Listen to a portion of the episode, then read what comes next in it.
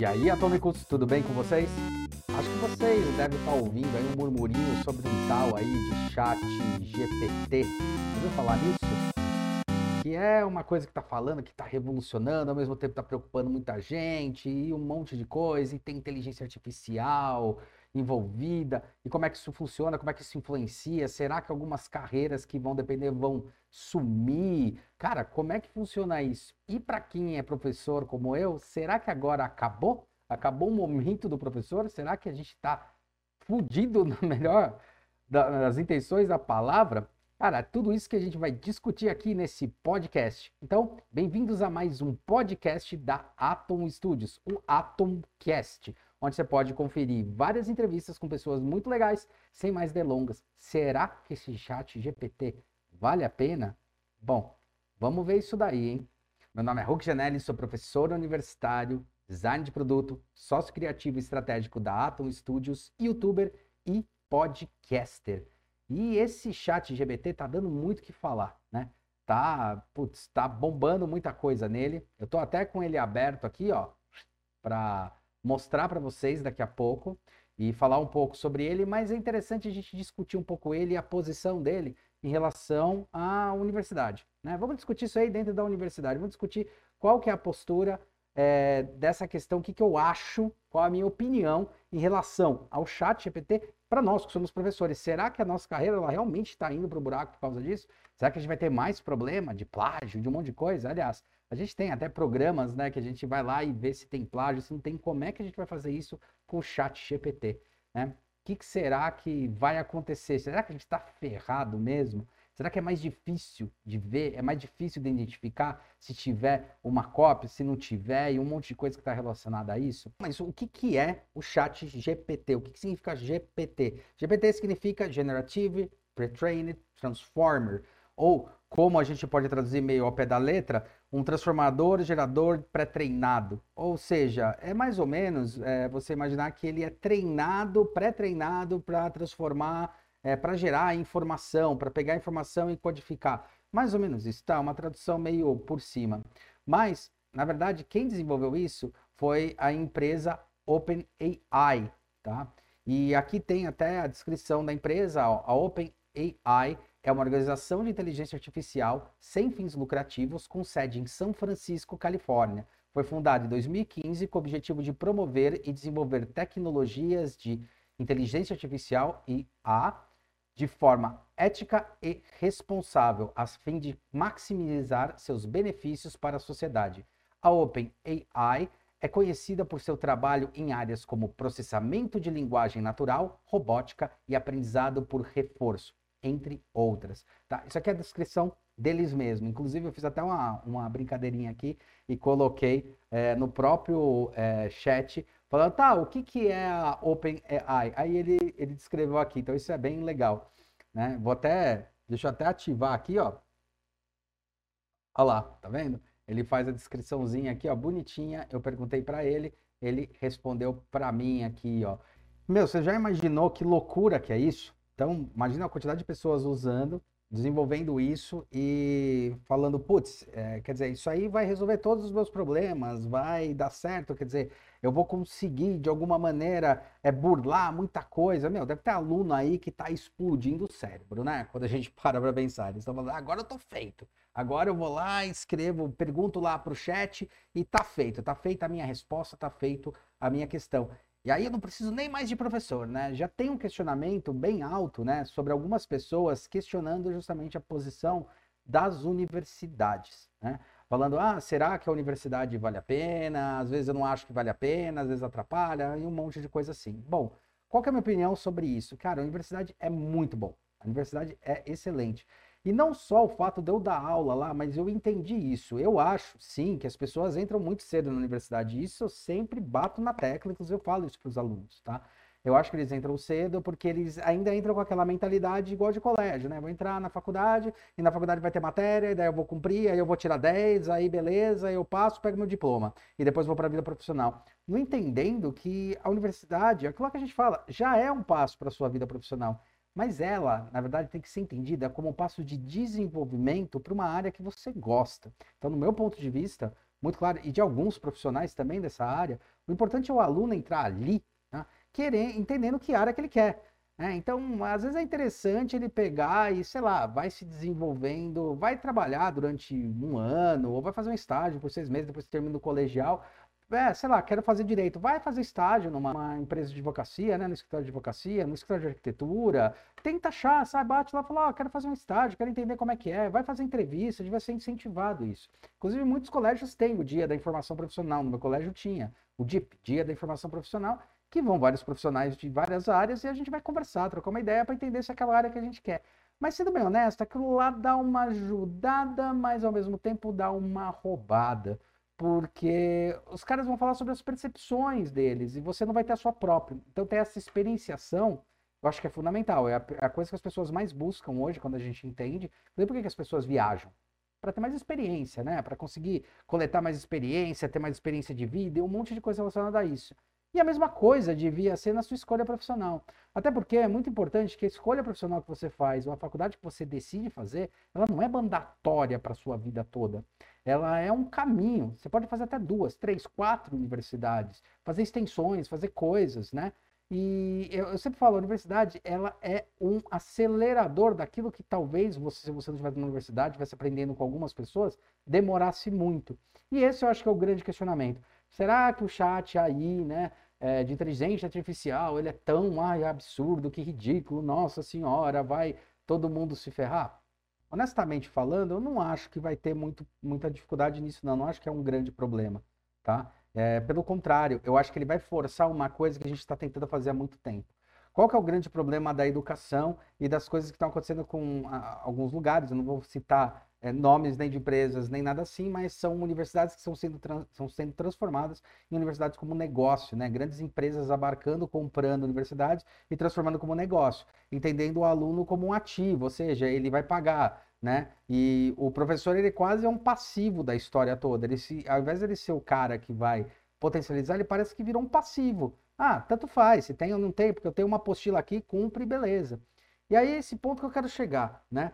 É, um professor, ele não está lá mais, já faz muito tempo, e o construtivismo, que já vem sendo discutido, cara, há mais de um século, desde o começo do século é, passado, sabe? 1900 já vem sendo discutido como é que essa nova forma de educação, essa história, né? E ele ganhou muita potência na década de 70 e 80, entrou com tudo. Agora, ele está tentando ser implementado com essa história, o construtivismo e tal, e as pessoas confundem muito o construtivismo, né? Confundem muito nessa questão é, justamente de tipo, ah, é, vou construir conhecimento com um aluno, quer dizer que o aluno vai me dizer o que, que é o que, que é bom ou não? Não, o aluno vai falar o que ele quer aprender, qual é a visão dele. E por essa visão dele, você começa a ensinar dentro do arcabouço, daquilo que está dentro da profissão. Isso aí mostra, inclusive, que, as que, que existem conexões e congruências né, e convergências, para ser mais exato, é, das profissões. Não existe diferença de profissão. Eu faço engenharia, não posso estudar design. É isso? Eu faço design, não posso estudar engenharia. Eu faço é, biologia, não posso ir para o design. Né? Por que não? Né? Você pode se aprofundando e, de repente, as outras profissões podem ter, sim, muitas ferramentas e muitas coisas que auxiliam muito a gente. Tanto que na minha carreira, eu de fato comecei a estudar, já faz uns 15 anos, mais ou menos 15 anos, foi 2008, 2007, 2008, eu comecei a entender o que era a importância da gestão de projeto do, do PMI, né, para saber, é um instituto, cara, que fala sobre gestão em várias áreas e tal, e eu comecei a estudar esse PMBOK, fazer, queria fazer o curso, queria fazer a prova, né? Eu acabei fazendo o curso, acabei me desenvolvendo e a prova, no final das contas, acabou não, indo porque não precisou. Como eu sempre, sempre tive o meu negócio, né? Eu sempre tive a minha própria empresa, desde quando eu me, desde quando eu me formei, eu achei que não era tão fundamental. Talvez para meus clientes fosse interessante falar, olha, eu tenho o certificado aqui do PMI, mas não, não precisou. Até porque eu comecei a fazer esses cruzamentos. Foi ali que eu descobri essas questões da gestão muito grande. E aí em 2008, 2009, eu entrei de cabeça na parte de administração. Cara, quando eu achei que eu ia mexer com administração? Acho que nunca. Né? Eu sabia que era legal, sabia que tinha coisas importantes, mas eu achei que nunca. Achei que eu iria mais para área, de repente, do direito, que até estudei bastante para poder entender o que, que era a minha empresa, como é que eu ia montar ela, de que maneira funcionava, tal, um pouco de contabilidade. Eu fui entendendo isso para poder, tipo, é, fomentar a empresa. Então, tá vendo? Por mais que uma empresa fosse de design, é, por mais que ela se dedicasse a esse design de produto, é, a gente entende, era muito importante a gente saber a gestão, saber coisas burocráticas, saber um monte de coisas que você vai aprendendo. Então, ler os livros e aprender isso foi uma coisa fundamental. Eu acho que aí é que está a grande abertura da cabeça, né? Parece que não, mas eu vou chegar no ponto do Open AI, Chat GPT, né? Que um, uma das questões que mais está envolvida nisso é esse questionamento. Pô, mas eu vou lá e faço uma e faço coisa e ele escreve lá a pergunta que eu quero. Ele resolve o problema que eu quero, né? Pô, é, será? Será que ele resolve? A gente sempre fala um negócio, o mais importante é saber o que perguntar e não a resposta. Como você pergunta é fundamental para você obter uma resposta de qualidade. E olha, vou dizer que essa pergunta não só vinda para esse chat, como para as pessoas. Você saber perguntar, você saber se posicionar, cara, é uma coisa fundamental. Eu vou dar um exemplo aqui, eu vou até partilhar aqui a tela. Eu vou aqui começar um novo chat, tá? Então esse aqui é o chat GPT, tá? É assim que é a carinha dele, beleza? E aqui você vê que tem todo um histórico de busca, de pesquisa, de um monte de coisa. E, ó, eu vou entrar dentro da minha área, que vai ser legal para a gente poder, de repente, explanar isso daí de uma maneira mais clara e objetiva, tá? Então, vamos lá, né? Vou usar aqui o chat, né? Vou tentar entender aqui um pouco ele. É... Então, sei lá, vamos lá. Pergunta para a pessoa o que é design. O que é design? Beleza? Perguntando para ele o que é design, fazer a pergunta, beleza. Ele vai lá, vai fazer o bot, ele está pensando e está respondendo, né?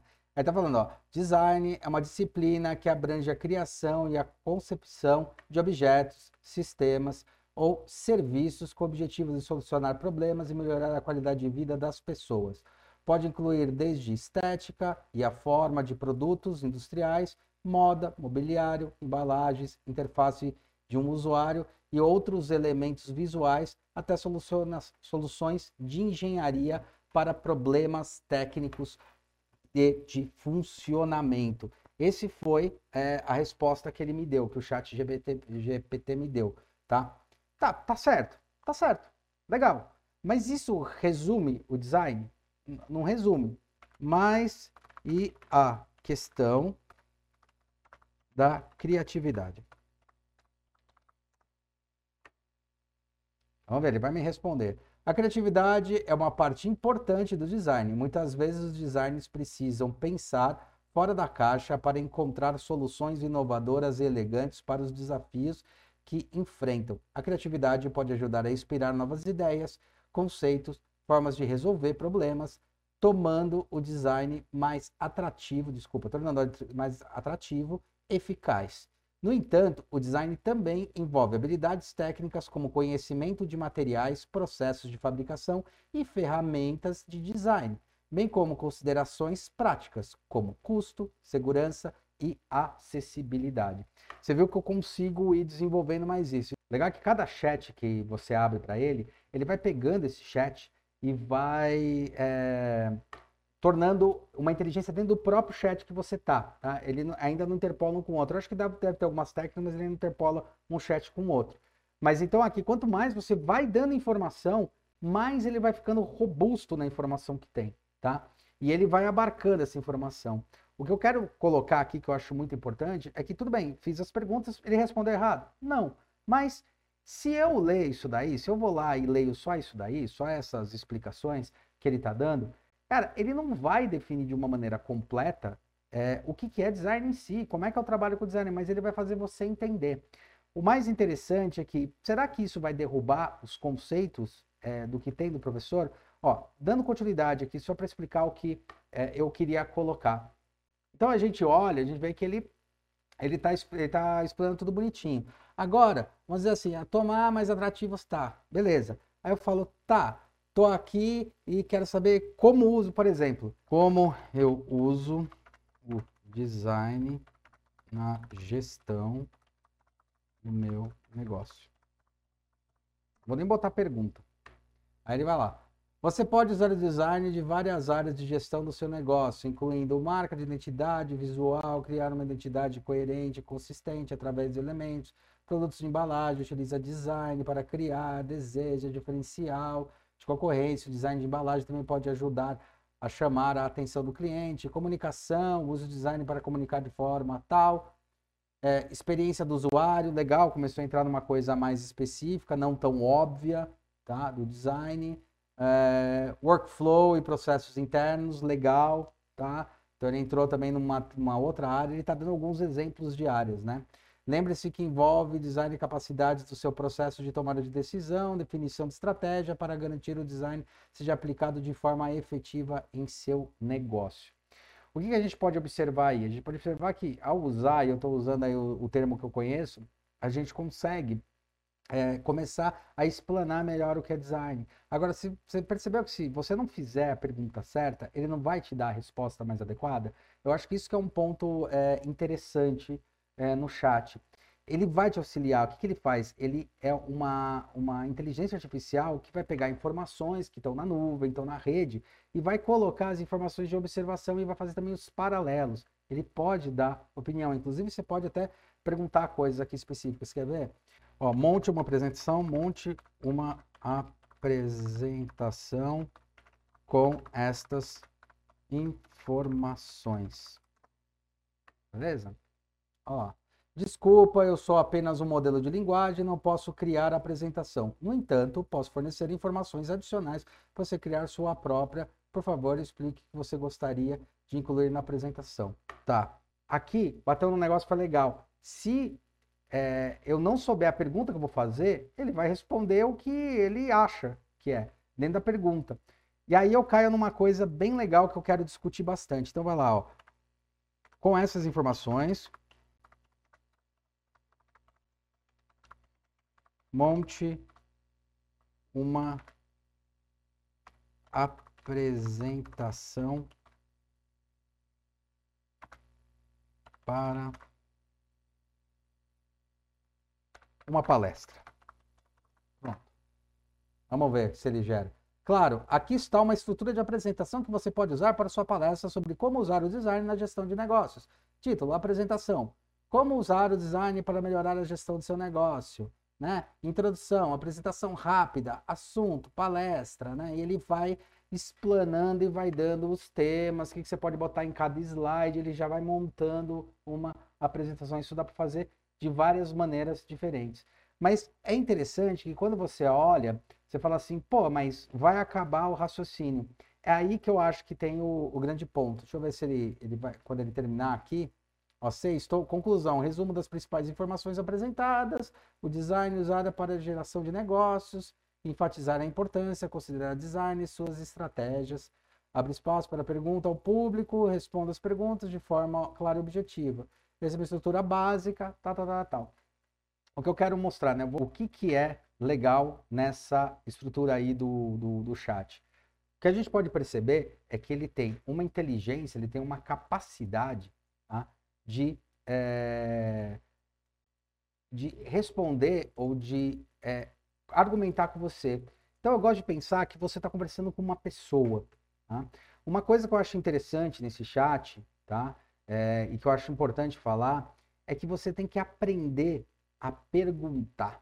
Eu acho que uma coisa importante de se salientar nessa estrutura e nesse modelo é entender que você tem que aprender a fazer pergunta. Então, aquilo que de repente a gente estava perdendo é, durante muito tempo, que era uma crítica que a gente estava tendo para alguns alunos, que sim, estão tendo algumas dificuldades de aprendizado, estão tendo algumas coisas, o problema da escrita, o problema de como se posicionar, o problema de como é, perguntar as coisas, ou até se posicionar no mercado.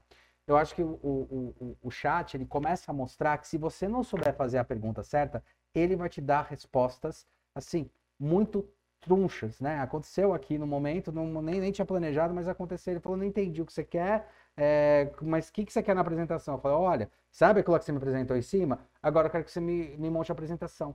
Você está entendendo que essa movimentação faz você ter que ser mais claro na sua comunicação? Então, por esse lado, eu acho que o chat pode ajudar muito, muita gente a ter que escrever mais, fazer mais coisa, por incrível que pareça, tá? É óbvio, você pode perguntar qualquer coisa aqui. Se você pega e quer fazer uma pesquisa sobre algum assunto, você vai para o chat GPT. Né? A gente critica bastante essa informação que está na internet e tem muita informação em como transformar né, esses dados, né, é, na verdade, em conhecimento, essa informação em conhecimento. Esse é o grande truque, tá? Mesma coisa acontece na universidade. O papel do professor é transformar aquelas informações, aqueles dados, aqueles conhecimentos em um conhecimento muito mais tácito, né? E uma coisa muito mais agregada, muito mais é, é, desenvolvida. Então eu não considero que ele vai ser um grande problema, pelo contrário. Quem não começar a trabalhar com ele, não entender que ele é um, novo tipo de inteligência artificial que a gente está esperando há muito tempo. Nossa, faz muito tempo. Inclusive, não é por acaso que Isaac Asimov, né, ele escreveu ali no Eu Robô as três leis da robótica, né? Que são leis que teriam que estar tá em todos os robôs. Ele já previu isso, cara. A gente está falando, sei lá, ele escreveu isso aqui, década de 50, década de 40. Cara, é, é muito legal quando você para para ver isso. Agora a gente entra numa outra questão. A gente falando muito sobre a questão da educação, que eu acho importante. Os professores sim vão ter que é, começar a fazer a coisa da maneira certa. Lembra que a gente estava falando, eu falando no começo sobre construtivismo? Cara, construtivismo né, é justamente você construir a informação com a pessoa. Quando você lê é, Vygotsky, quando você lê Lacan, quando você lê Piaget, que são três grandes é, precursores de um pensamento que depois se torna o construtivismo muito mais exacerbado, eles estão falando na base, no, no, no frigir dos ovos, eles estão falando que é, um fala sobre a importância do aprender na sociedade, o outro está falando sobre a importância de, de aprender com o outro, né? É, o outro com você mesmo, né? Então, você tem essa estrutura de falar, meu, como é que o ser humano aprende? Né? Ele aprende com o outro, ele aprende com a outra pessoa. Né? E através dessa experienciação que ele tem, é que ele consegue captar muito mais aprendizagem. Então, o construtivismo está baseado nisso. Quando a gente está falando só em informação, né? quando vem a internet, a gente está falando muito de informação, Pô, a informação está na internet. Né? Eu, eu, eu falo para os alunos, cara, você quer saber exatamente é, toda. Ah, qual que é a descrição mais perfeita? Ou ah, qual que é te... quais que são mesmo os significados da teoria das cores? Eu falo para eles, vai no site e vê lá. Eles batem lá e falam, ó, significado da teoria das cores. Significado das cores. Vamos lá. É, deixa eu ver aqui se imagens tem. Imagens aparece bastante coisa. Aqui, ó. Isso aqui, ó significado das cores, né? Tranquilidade, serenidade, harmonia, esperança, liberdade, vitalidade, blá, blá, blá. tem um monte de coisa. Quando a internet surgiu, isso, tá? Isso aqui era o medo das pessoas. O medo dos professores foi justamente esse. Ah, agora a internet surgiu, né? E, putz, agora o aluno pode precisar, ferrou. E ferrou? Não. Pelo contrário, a gente está sendo cada vez mais importante para mostrar para o aluno, quando a internet veio, acho que a internet foi muito importante para mostrar para o aluno como transformar isso aqui, que você pode pesquisar em qualquer site, tem 500 mil sites explicando o que, que são as teorias da cor e não está errado. Pô, você tem que saber para onde você vai usar, como você vai usar. Se você não cruzar os dados, que são os dados de tipo, ah, mas eu quero usar isso para um negócio. Mas qual é a característica do negócio? Como é que as pessoas pensam? Como é que esse tipo de público, se eu não mesclo essas informações, essa teoria das cores só serve como uma brincadeira, igual um zodíaco. Né? Se olhar lá, ah, é, Ares, o que, que significa? Essas coisas. Não serve nenhuma informação. Não adianta nada eu falar assim, a luz, calor, é, descontração, otimismo e alegria, a, a, o amarelo. Tá bom. E daí você vê alguns alunos e algumas pessoas, por exemplo, o que acontecia muito é, faz teoria das cores, ele bota isso daí e bota lá, o amarelo significa luz, calor, descontração, otimismo e alegria. Aí você fala, tá, entendi que o amarelo que você usou representa tudo isso, mas o que você quer dizer com esse amarelo que você colocou? É luz? É calor? É descontração? É otimismo? É alegria? O que, que ela representa na marca que você está criando? Aí ferrou. Aí não sabe responder. Entendeu? Por isso que tem que ter essa interpolação. O chat GPT, ele ajuda, até voltando aqui, ó, ele ajuda, eu vou criar uma nova aba, só para a gente brincar com uma coisa aqui, vou até aumentar aqui, só para a gente brincar com uma coisa aqui. Eu vou perguntar para ele sobre teoria das cores. É, a teoria das cores. Ele vai explicar aqui, ó, a teoria das cores é um estudo da cor, a percepção humana, ela inclui conceitos como a propriedade óptica da luz, percepção do meio, tarará. ele vai explicando. É legal porque ele está explicando aqui de uma maneira é, é, muito interessante coisas mais aprofundadas. Vocês entendem isso? Entendem quanto isso é importante? Falar, ah, mas o cara não pesquisa. Não, ele pesquisou, ele fala, peraí, então, não tem a ver só com a cor, tem que a ver com a propriedade óptica da luz. Caramba, o que, que seria a propriedade óptica da luz, por exemplo? Vamos dizer que eu não sei, né? Então eu vou lá e falo, cara, que interessante, ele fala sobre a propriedade óptica da luz. O que, é uma propriedade óptica da luz? Né? Vamos lá, Ctrl C. Ó, tô dando Ctrl C ou Ctrl V. Fala, engraçado, o que, que é isso? Né? Falo, nossa, ele não está então só é, relacionado a, a essa história é, da cor, ele está relacionado com outras coisas. Tá vendo como o próprio chat ele já cria muito mais experiência do que cria o Google.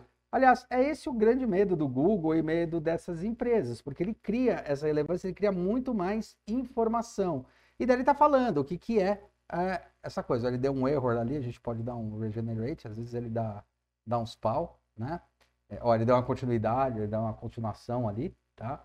Ele deu um pau ali na, na, na coisa. Bom, mas o importante é que agora ele está respondendo para mim é a propriedade óptica da luz. E está respondendo de uma maneira legal? Está respondendo. Você está vendo que ele está jogando um monte de informação? O legal é que esse OpenAI, e eu testei bastante, ele gera é, informações relevantes, tá? Ele gera informações legais sobre a história, tá? Ele gera informações é, que fazem sentido. Então, não, você corre menos risco de pesquisar algo e falar uma besteira sobre algo, né? Então, ó, significado das cores. Vamos lá. Olha só, olha a resposta dele. O significado das cores varia amplamente dependendo da cultura, contexto e história no entanto, algumas cores tendem a ter associações universais ou culturais comuns. Aqui estão alguns exemplos de significado de cores comuns. Olha só que interessante. Então, quando eu leio isso daqui, você já fala, pô, peraí. Então quer dizer que ele pode ter outros significados dependendo da cultura. Tá vendo como o negócio amplia? Eu acho isso interessante no chat GPT. E qual que é o papel do professor quando a gente é, começa a avaliar isso? O papel dele é orientar. O professor ele tem que ser muito mais um orientador. Ele tem que ser uma pessoa que ensina como pesquisar, como estudar, como entender. Esse é o papel. O papel do professor como construtivista também é esse. O nosso papel na universidade é preparar as pessoas para o mercado de trabalho. Esse mercado de trabalho. Esse mercado que a gente está vendo aí que vai ter o chat. Né? Vai ter mais coisas nisso daqui. É que agora isso explodiu porque está na mão de todo mundo, mas isso já existe há um bom tempo. Afinal, o que, que a gente está falando sobre é, a indústria 4.0? A internet das coisas. O que, que, é? É isso. É essa capacidade. Se fala assim, tenho medo que ele vire uma Cyberdyne, né? Tipo, quem é nerd aí tem referência, né? Simulador do futuro. Cara, talvez. Mas eu acho que tem muito mais coisa. Lembrando que uma pessoa programa, ela pode aprender bastante coisa. Mas é interessante que existe uma discussão que é uma discussão maior que é o ser humano como ele interpreta as coisas. Eu acho que o chat ele vem justamente para auxiliar, tá? Ele não vem para atrapalhar.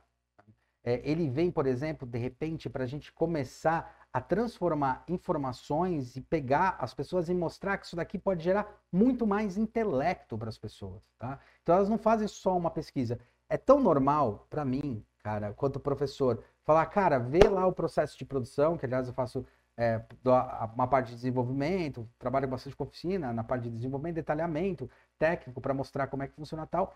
É, é muito normal, eu falo assim, tá, fala como é que é o processo de produção disso daí. Aí a pessoa vai lá, né, é, e pesquisa na internet processo de, de, de, produção, ah, vai ser injetado, tal, como é que é o processo de injeção? Aí ele pega lá a imagem, olha, tem uma imagem aqui, ah, isso daqui, mas como é que funciona, né? Processo de injeção, o que é o processo de injeção plástica, quais são os materiais, o que é o, o, que é o processo de injeção plástica? Ele fala processo é um método de moldagem de materiais, blá, blá. Cara, na boa. Quando é, um aluno, quando eu pergunto para ele qual é o processo de fabricação, é normal o cara botar um tipo de explicação dessa. Dá para você ver que ele tirou de um site.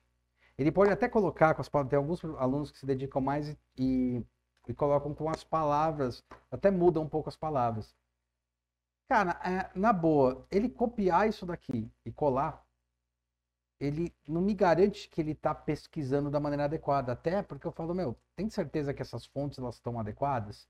Tem certeza que isso daí tá legal? Tem certeza que ele tá é, falando direitinho? Mas o que, que você quis dizer com isso daqui? O que, que tem a ver você me falar como é que é o bico de injeção? Como é que é a máquina de injeção?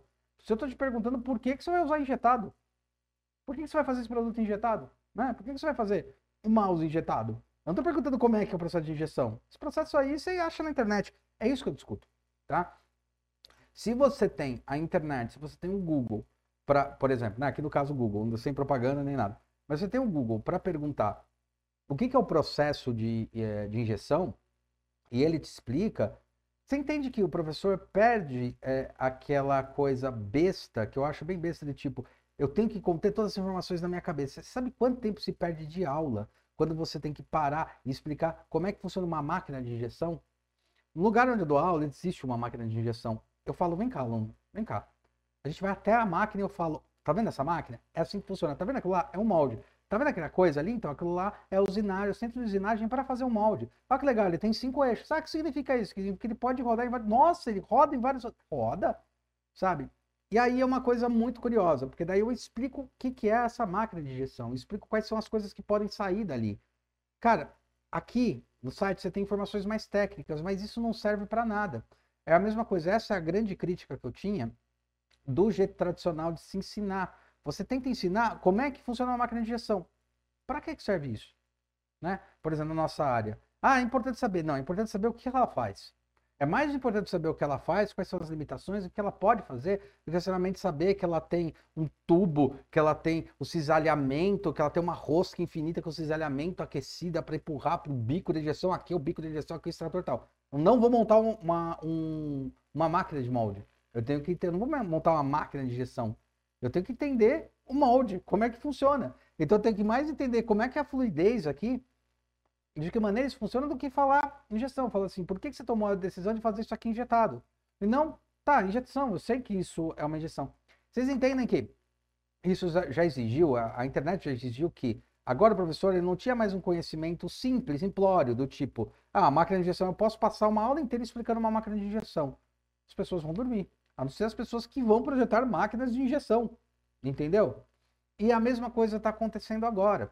Então, se eu tenho informação e a briga dessa informação que está na internet, que eu acabei de mostrar para vocês, é, é, muito fácil de, de, buscar, então eu tenho que ir além. Os professores tiveram que se reinventar. Alguns professores tiveram que se reinventar. Tá? A educação teve que se reinventar. E a educação tem que se reinventar. Porque essa é a problemática dessas universidades, das universidades que estão virando negócios elas estão falando, fazendo isso com os alunos. Elas estão pegando coisas que estão na internet, botando numa apostila falando é assim. Aí você decora, faz a prova e você passou com 10 de louvor. Agora, qual a sua capacitação técnica para exercer no mercado de trabalho? Posso ser honesto? Zero. Sua capacitação técnica é zero. Era melhor ter aprendido um 10% disso daqui e falar, cara, beleza, aqui é a máquina. Um dia você lê, entende como é que funciona cada elemento, mas deixa eu te explicar o que importa. O que importa é como o molde é feito. Por que, que eu estou usando a injeção? A gente, pra caramba, eu vou pegar aqui o termo, eu perguntei o que era injeção plástica, né, para o Google. Eu vou perguntar para o chat agora é, como é o processo de injeção plástica. Ó. Agora eu vou perguntar para o chat a mesma pergunta. Eu vou abrir um novo para ficar fácil. Ó, perguntei. Vamos ver o que ele vai responder. Ó, o processo de fabricação por injeção é um método de produção de peças plásticas no qual o material termoplástico é aquecido, injetado pela matriz para formar a peça desejada no processo. A preparação do material ele vai falando o que, que é. Olha só que interessante, ele vai dando uma ordem e a informação que está aqui ela é muito mais relevante. Tá? Ela é muito mais concisa. Quando eu olho para essa informação, isso não me assusta porque eu olho e falo, cara, se o cara, se o aluno colocar isso daqui lá, assim como vai buscar alguma informação, dá para ver que o chat ele pega as informações que são relevantes, tá? É, ele direciona isso. Ele vai mostrando que uma pesquisa tem que ser muito mais é, estruturada. Beleza. Aí ele está falando o que, que é o, o, significado, quais são as etapas. Na hora que a gente está, o mais importante é a gente entender é, como é que eu uso isso, né? É... Então, eu, eu, acho que o, o, grande ponto aqui do chat é justamente essa discussão que está tendo, se ela vai derrubar, se ela é um puta de um problema, se ela realmente é uma questão é, hiper delicada para nós professores. Eu acho que não. Eu acho que ela vai exigir sim uma reinvenção novamente da profissão. Aliás, a profissão de professor, ela é, para quem se dedica bastante, assim como qualquer profissão, você tem que se reinventar a todo momento, tá? É, nunca nenhuma turma é igual, nunca, tá? É, eu dou uma aula que é uma aula que está baseada na criatividade e tal, está baseada em como você tira a ideia do, da, da, cabeça e transforma ela em ações e transforma ela em coisas efetivas, com pesquisa, com análise, mostrando é, como é que se faz isso e cada aluno tem uma dificuldade num ponto diferente. Tem os que não entendem é, por que, que tem que fazer o brainstorming. Tem os que já entenderam o brainstorming, mas não estão entendendo como ler uma pesquisa. Tem os que entendem como ler a pesquisa, mas não sabem como desenhar, como representar. Então você vai pegando esses pedaços e vai é, ensinando, entendendo as dores de cada um deles e executando esse trabalho. Esse é o trabalho do professor. Então, quando você entra com um chat desse, quando você entra com isso, é legal que uma coisa que eu estou observando é que as pessoas vão ter que escrever mais e vão ter que ler mais, tá? Porque as coisas vão vir mais, menos, menos, como eu vou te dizer, ela parece vir mais mastigada, mas ela vem mais é, eficiente. Você vê que a informação ela é mais eficiente nesse caso. Eu não sei como é que os caras vão usar essa robótica para frente. Na verdade, a gente já tem essas inteligências artificiais, robozinhos, né? Aquilo lá que você às vezes fica no site, fica vendo o que, que você vê, aquela coisa de criar bolhas, tá? É, eu acho um problema muito mais grave do que o chat, muito mais. Quando você cria bolha, por exemplo, tenta escrever, tenta procurar aí, né, terra plana. Vai lá e colocar ah, terra plana. Cara, você vai começar a cair, o que eu chamo de areia movediça, num lugar que não tem mais fim de pessoas cogitando sobre terra plana e parece que tudo depois vai virar uma informação de terra plana para você. E parece que você vive naquele mundo, ele te bloqueia naquela bolha. Uma das coisas que a gente ensina, e que faz parte sim do profissional professor, tá? É ensinar, cara, você tem que saber que você está numa bolha. Você tem que ter consciência e conseguir sair dessa bolha. Você tem que ter consciência que você fez a pergunta e tá dentro dessa bolha. O chat eu tô achando interessante porque ele não te deixa numa bolha. Ele vai de acordo com a sua pergunta. Se você não faz a pergunta certa, ele vai responder não errado. Ele simplesmente vai responder uma coisa é, que fala, pô, mas não foi isso que eu perguntei. Então, as pessoas vão ter que aprender a escrever novamente, se comunicar, explicar o que elas querem, perguntar da maneira certa. A gente sempre fala que a pergunta é a melhor forma. Então, quando a gente fala o que é um processo de fabricação de injeção, ele explicou para mim. Agora, vamos dizer que eu quero entender como eu uso, eu uso isso para fazer uma peça minha. Eu posso vir aqui e falar, tá, é, como saber. Vamos ver, eu nunca fiz essa pergunta. É, se é esse processo que eu preciso usar para meu projeto. Você pode determinar o processo de fabricação de injeção adequado para o seu projeto, considerando os seguintes fatores: qualidade do processo é mais adequado para a produção, bababá, né? E vai falando eficiência, design da peça, processo de injeção. Ele, ele, cara, ele começa a explicar coisas que a gente vai explicando para o aluno, mas nada substitui aquela prática. Fala, tá bom, pega essa peça na mão e agora me mostra onde está a qualidade do processo para mais adequado. Por que, que você quer fazer? Por que, que você acha que isso é mais adequado? Dizer, olha, ele está dando aqui, ó, custo de produção, escala, prazo de entrega, processo. Começa a ver que é, a resposta ela não é tão óbvia. E eu acho que dá muito mais incentivo e dá muito mais força, sim, para os professores, tá? Porque daí sim os professores eles têm que fazer o papel que eles têm que fazer, que é o papel de orientar. O professor, no fundo, no fundo, ele é um orientador. Ele tem a função, não é uma profissão. Aliás, a coisa mais besta que eu acho bem idiota, né, que fala do professor é: ah, o professor é, não teve sucesso na carreira profissional e foi dar aula. Cara, eu me considero um cara de sucesso na minha carreira profissional, tá? Já ganhei diversos prêmios nacionais e internacionais, fiz vários projetos, computador, celular, puta, perfume, balde de pipoca, ganhei prêmio, já fiz projeto de, de prototipagem rápida. Cara, já fiz tantas coisas que, assim, eu me considero. E aí eu percebi que eu, dando aula, eu me dava bem, eu gostava daquilo. Eu sentia que para mim era um refresh muito bom. Primeiro para a turma. E segundo, para ensinar essa galera a falar, cara, vamos falar como o mercado funciona? Legal que você sabe tudo isso. Agora, como é que você faz, então, uma quantidade? Esse processo é mais adequado para a produção de grande escala, pois é altamente eficiente e automatizado. Ele fala, puta, ah, então você em larga escala, beleza. Qual é essa larga escala? Né? Puta, vai depender do teu projeto, vai depender do tamanho, depende de tantas variantes que o que eu acho interessante no chat GPT é que ele vai começar a forçar o aluno a ter que buscar mais informações mais a fundo das coisas. Isso é que eu estou vendo na beleza da história toda. É óbvio que a gente vai ter um momento aí de trans transição, tá? Que é uma transição, pô, mas ele fez no chat, pô, será que ele pesquisou? Ele pesquisou, tá? Porque se ele faz uma pesquisa rasa, dá para perceber aqui que a pesquisa é rasa assim como você percebe no Google. Agora, imagine pessoas que gostam de pesquisar. Eu sou um cara que eu adoro estudar. Eu adoro muito estudar, adoro ver coisas novas, adoro, adoro investigar, ouço YouTube pra caramba, tem um monte de YouTube muito bom, youtubers muito bons, que falam de coisas excepcionais, não só TED, do mesmo nível que o pessoal assim aclama o TED Talks, que eu também acho excelente. Eu vejo youtubers, cara, sabe? É, dar um exemplo aqui de um cara que eu aprecio, trabalha dois que eu aprecio já há muito tempo. Um é o Atila, no Nerdologia. Cara, Nerdologia acho que eu assisto, se não me engano, acho que desde 2014. Bom, foi desde quando lançou o primeiro Nerdologia. Né? Antes ele era parte do Nerd, de uma coisa ali do Jovem Nerd, depois ele fez sozinho. O legal da Nerdologia do Atila é que o Atila pega uma informação e fala: Meu, imagina tal coisa, vamos ver se isso aqui funciona na vida real. A gente falando até que está acontecendo agora a série The Last of Us, que está sensacional. Inclusive, eu vou fazer um podcast só para falar sobre isso. Como é que ele pega aquilo, é, por exemplo, The Last of Us, e fala como é que aquele fungo poderia se proliferar ou não, se era possível ou não. E é muito legal que logo no começo do vídeo ele fala um negócio, tá todo mundo apavorado, né? The Last of Us dá um exemplo. Ele é biólogo.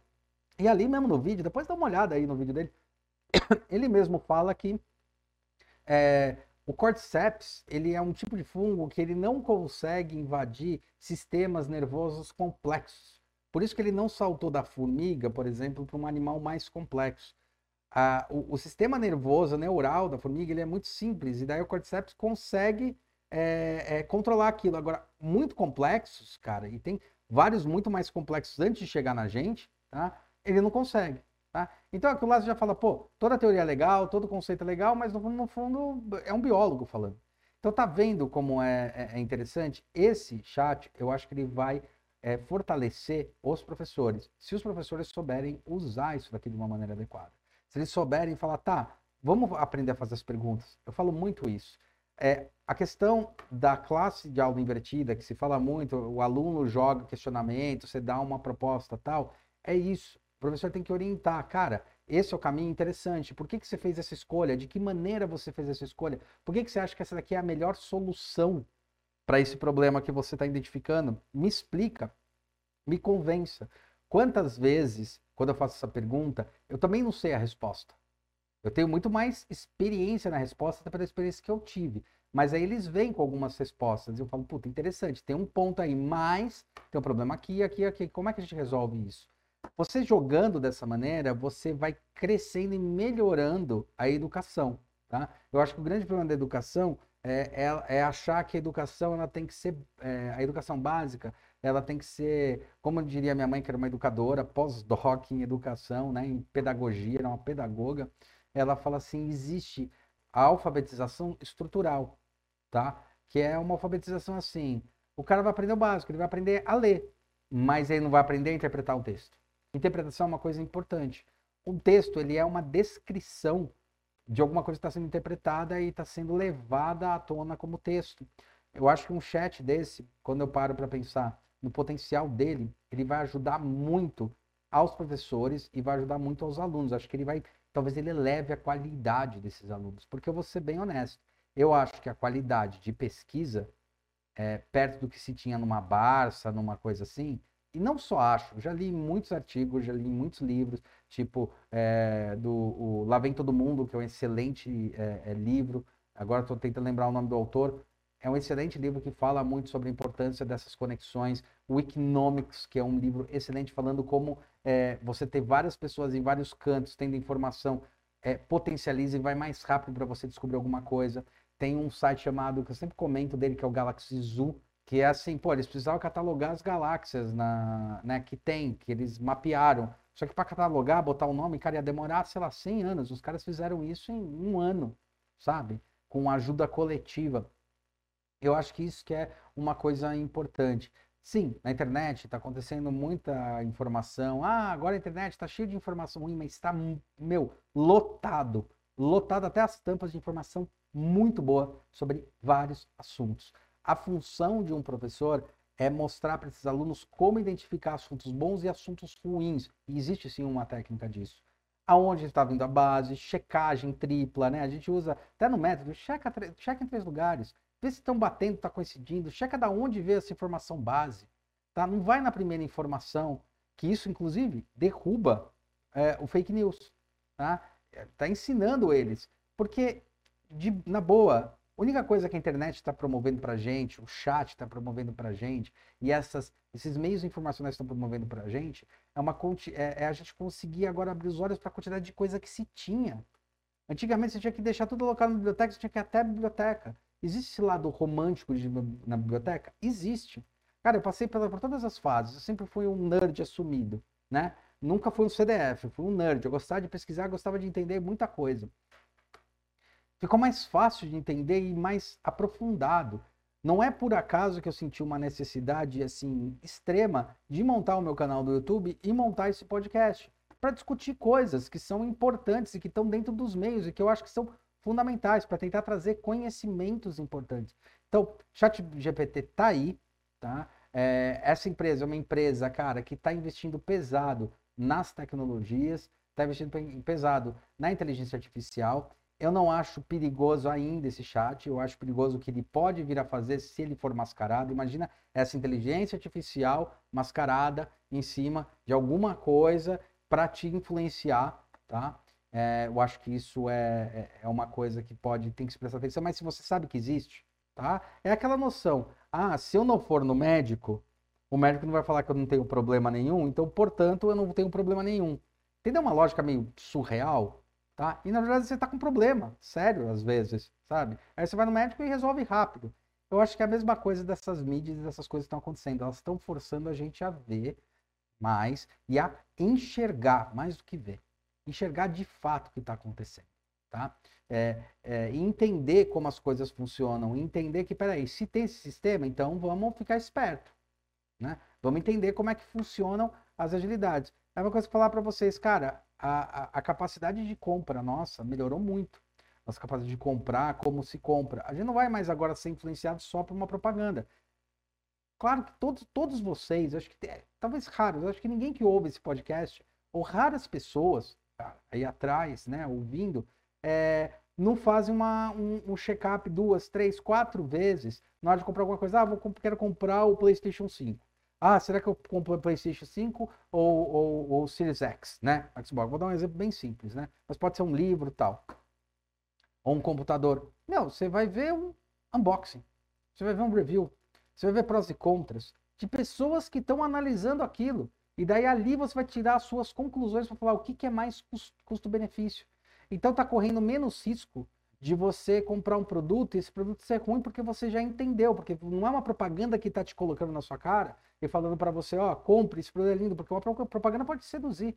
Pelo contrário, as propagandas tiveram que se reinventar, porque agora tá fácil de entender. E é nesse ponto que eu questiono muito e eu comento muito forte sobre a necessidade das pessoas entenderem que elas se tornaram sim prosumidoras. Uma palavra que eu adoro, que é do Alvin Toffler, lá do Terceira Onda. Então elas estão produzindo e consumindo bens e produtos, tá? Bens e serviços, né? Bens e produtos é a mesma coisa, bens e serviços, né? E se elas estão produzindo isso, elas têm que saber produzir e as pessoas têm que saber consumir. E as pessoas têm essa capacidade agora de fazer uma dupla, tripa, quádrupla checagem. Porque quando você vai comprar um negócio, você faz quatro checagens e você acha a internet espetacular. Né? Quando você está no Netflix, você vai escolher lá alguma coisa, ou qualquer um streaming, você vai escolher e daí o quanto de poder de decisão tem aquela porrinha daquele número em cima. Né? Ah, tem seis. Puta, seis eu acho que vale a pena assistir, né? Ah, esse aqui tem oito. Ah, oito eu vou assistir. E às vezes você pega um filme de oito, olha e fala, pô, mas não é tão legal. E você pega um filme e fez, pô, esse aqui me divertiu pra caramba.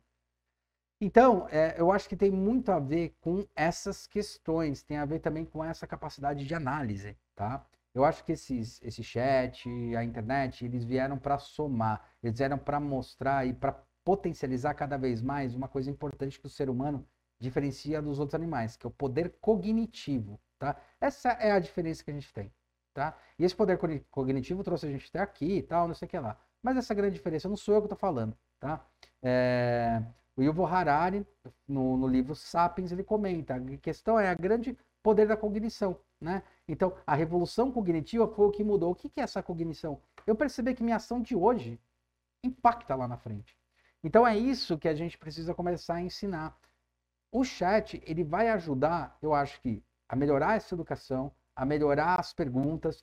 Vai ter aluno que vai querer ah, se, ah, usar isso e fazer de conta que ah, escreveu e você sabe que não escreveu. Você conhece o aluno, cada aluno é diferente, uma pessoa é diferente da outra, elas têm opinião tá? E fala, tá, qual a sua opinião sobre isso? Você vai, vai ser muito claro que, que, que não foi feita uma pesquisa mais a fundo. Mas mesmo a pesquisa em baixa relevância, ela é melhor do que a pesquisa que tinha antes. Então eu estou ganhando qualidade de pesquisa. Por mais que é, é, leia ou tenta fazer um resumo, está pelo menos com qualidade de pesquisa, neste caso do chat GPT, do jeito que ele está. Tá? Então acho que isso que é uma coisa importante que eu queria deixar como recado é, não vejam isso como negativo, eu não acho que isso é um problema para as universidades, nem para os professores, e nem acho que vai tirar alunos, pelo contrário, talvez incentive mais pessoas a querer ir para a universidade entender que a universidade ela é um lugar onde vai te auxiliar, vai te potencializar, vai potencializar as suas habilidades. Nenhum chat, nada ainda pode potencializar as suas habilidades, não tem ninguém para olhar por você e potencializar ainda, tá? E sinceramente, eu acho que isso vai ser uma coisa sempre dependente de alguém. Tem um olhar, tem um momento, tem um momento do projeto, cara, ele é muito importante para a gente entender como as coisas funcionam, tá? Eu acho que ele é importante, está me ajudando o chat GPT, está me ajudando bastante. Estou usando ele já faz um mês. Meu sócio está usando há mais tempo do que eu já, eu estou usando já faz um mês, um mês e pouco. Está ajudando eu a estudar, eu ir mais a fundo no estudo, tá? Eu consegui pesquisar alguma coisa, entender a relevância da pesquisa, entender que faz sentido, depois ir atrás das informações adequadas. Cara, se eu pedir, quer ver, tem uma coisa muito legal, se eu pedir para ele sugerir livros legais para ler sobre isso, ó, sugi, é, sugira bi, é, bibliografias, bibliografias sobre assuntos. Os assuntos, né? Os assuntos. São dois ali que ele colocou, tá vendo? Não é um assunto.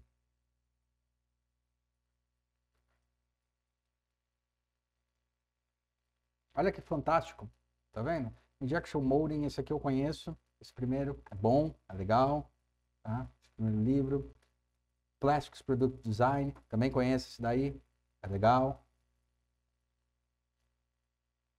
Esse aí eu já não conheço, tá? Ele vai sugerindo vários livros e, pô, que legal. Olha só que legal. Mas ele está sugerindo bibliografia. Olha que fantástico. Cara, o quanto pesquisar na internet, o quanto pesquisar algumas informações, eu cheguei em livros, cheguei em assuntos que eu falei, cara, eu vou mais a fundo. Eu vou entender melhor isso. Tá? Cara, que interessante. Pô, olha, tem um assunto ali, eu vou ver aquele livro. Eu posso até falar assim, ó, sugira vídeos no YouTube. Como eu perguntei para ele sugerir anteriormente para mim é, sobre os assuntos, se eu falar assim, sugira os vídeos no YouTube, ele vai entender que é alguma coisa relacionada também. Ó. Aqui ó, estão algumas sugestões de vídeos no YouTube. Processo de fabricação, injeção.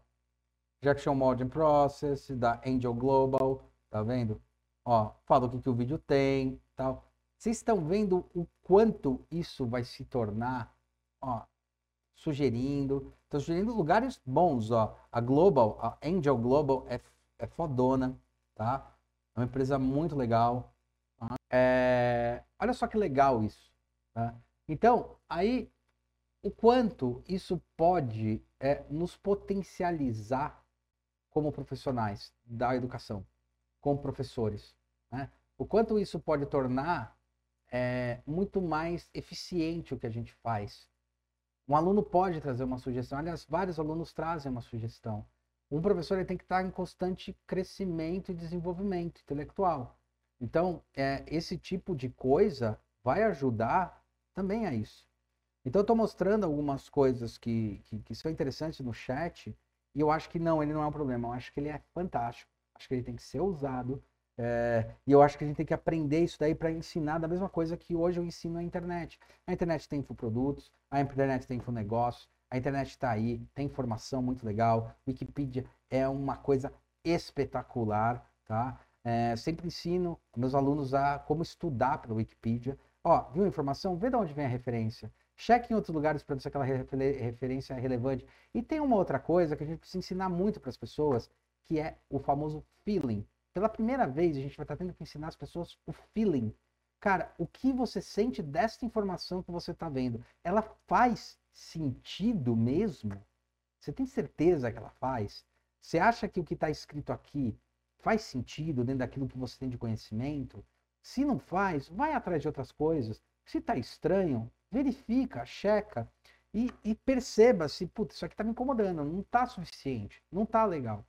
Esse eu acho que é o grande é, aprendizado que a gente tem. Ela agiliza muito um processo é, de, de, de investigação e investigação mais a fundo, mas ao mesmo tempo instiga cada vez mais. Isso aqui é, é, é pior que a internet, né? No sentido de, de, de, Pior que a internet, tá na internet, né?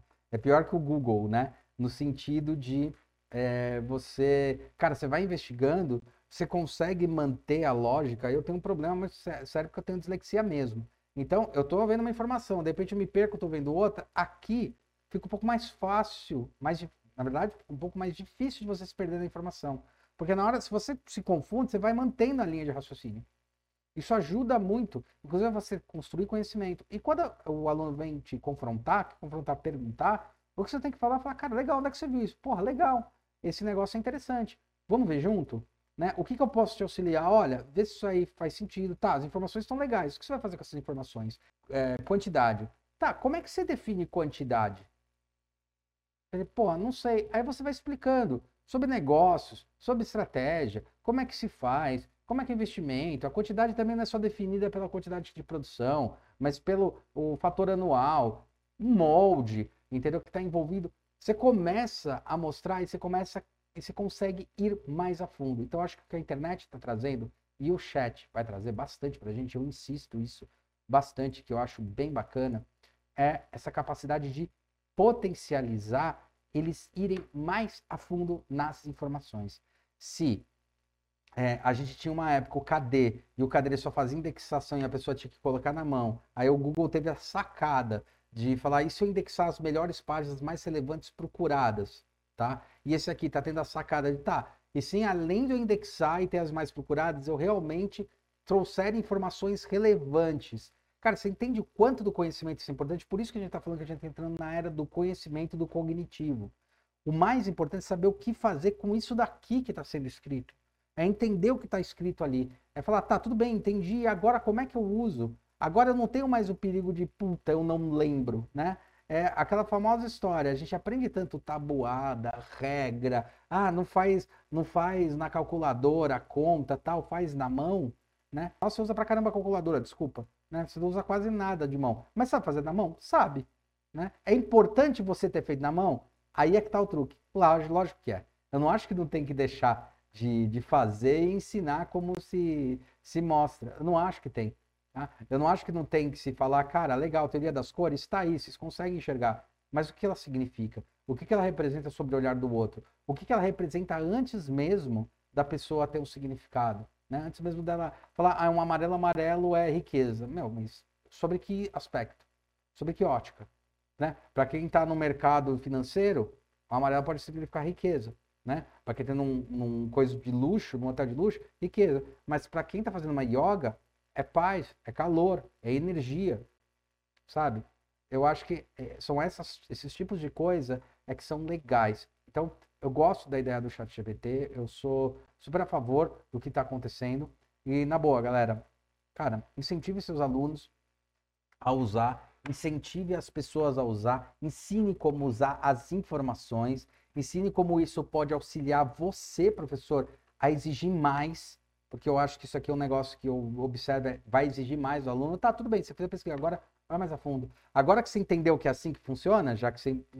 Agora me explica como é que você vai usar no seu projeto isso. Né? Eu já faço isso. Só que agora com isso daqui eu posso exigir mais informação, porque está mais simples dele obter a informação.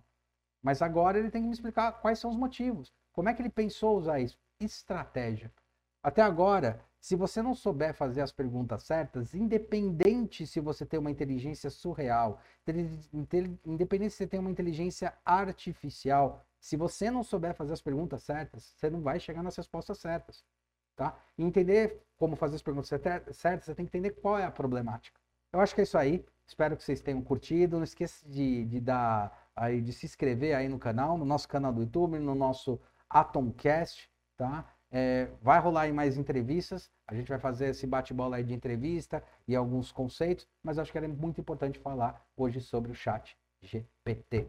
Acho legal pra caramba. Parabéns pela iniciativa e vamos tacar pau. Vamos é, investir nisso, vamos entender que isso faz parte da educação, vai ampliar e vai melhorar a educação que, infelizmente, a educação agora universitária está ficando muito ruim em algumas universidades, tá? Porque elas estão virando universidade é, é, é, empresa. Ah, quanto mais alunos, tem mais pagantes, mais pagante é importante. Vamos criar apostilas, essas apostilas os alunos vão estudar. Isso é decoreba, tá?